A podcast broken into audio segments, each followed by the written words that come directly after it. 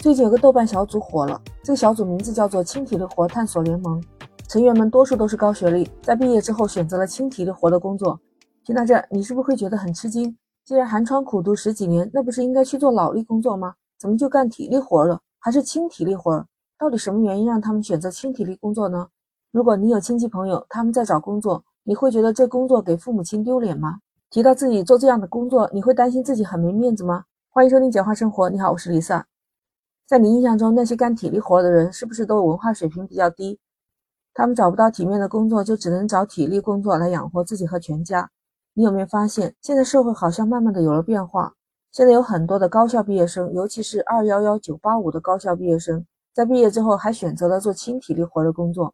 是去年年底新成立了一个豆瓣小组，四个月的时间就冲进来了两万两千多名成员，而且吸引了超过三万的组员加入。他们都在不断的分享发生在自己身上的职业变化，有的是作为长期职业规划的，也有做短期放松和兼职的。他们都是离开了大厂，离开了稳定的体制工作，甚至是光鲜亮丽的白领生活，转身投入到了轻体力活的工作当中，做了保安啊、服务员、咖啡师、快递小哥。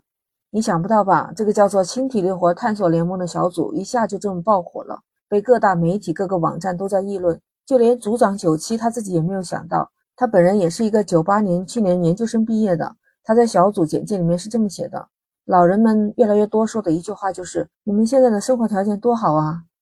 可是现在不开心的人越来越多，越来越多焦虑和抑郁的现象，人们更加的忙碌，就好像不知道为什么在忙碌。其实人生何其短，生活终极的目标难道不是开心吗？他也讲述了其中有一个成员的故事，这里面的人名都是化名。有一位九八年的女孩子，她叫云朵。他是中南财经大学的丁文硕士，也是去年的应届毕业生。他在签约一家正式单位之前，是选择了做一个多元化的生活体验。那个时候在武汉，很多的高校在那里，所以说找一份兼职也不算很难。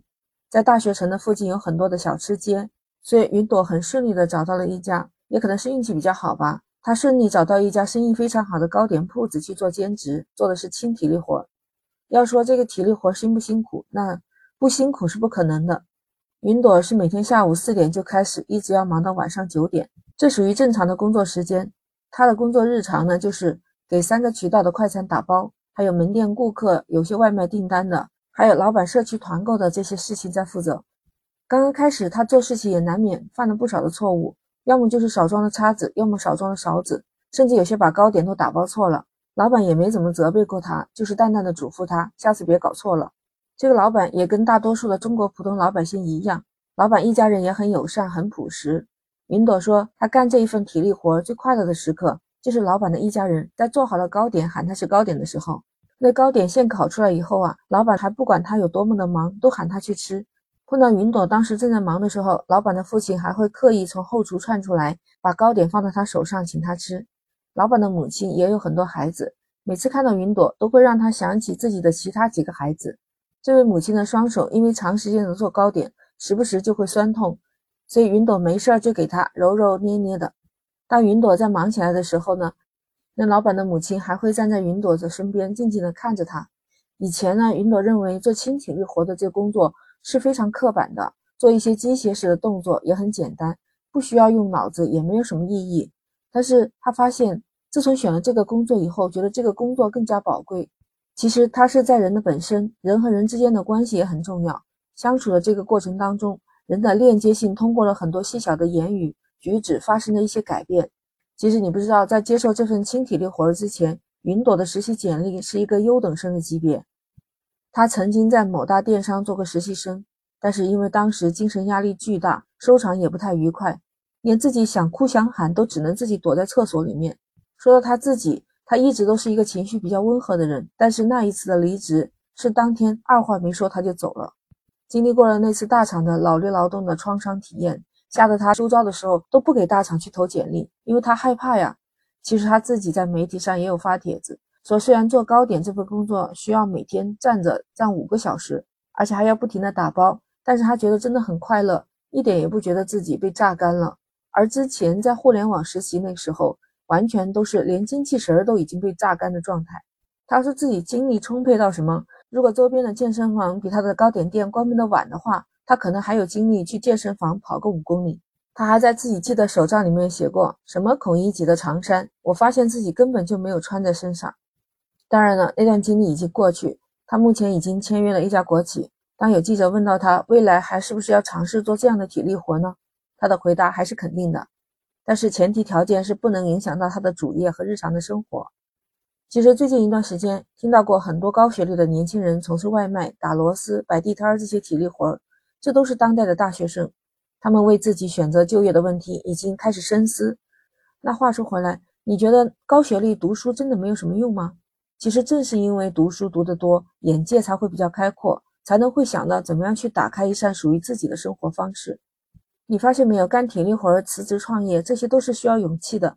当你的知识达不到这种思想的话，你是做不了这些决定的。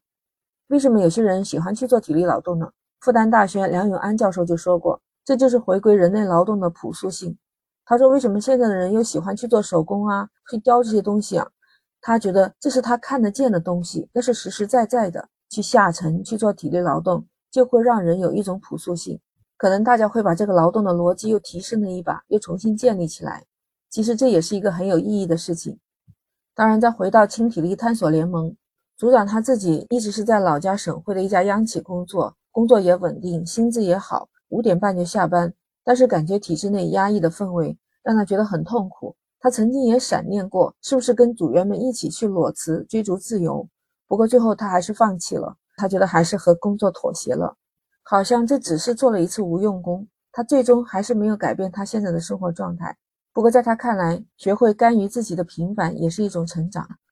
当然，工作本身也没有高低贵贱之分，只要自己过得开心，能做长久，身心健康才是关键。你说对不对？很多年轻人心力交瘁、精力内耗的辛苦。那真的是还不如去做做体力活儿，也并不是所有的体力活儿都赚的钱很少呀。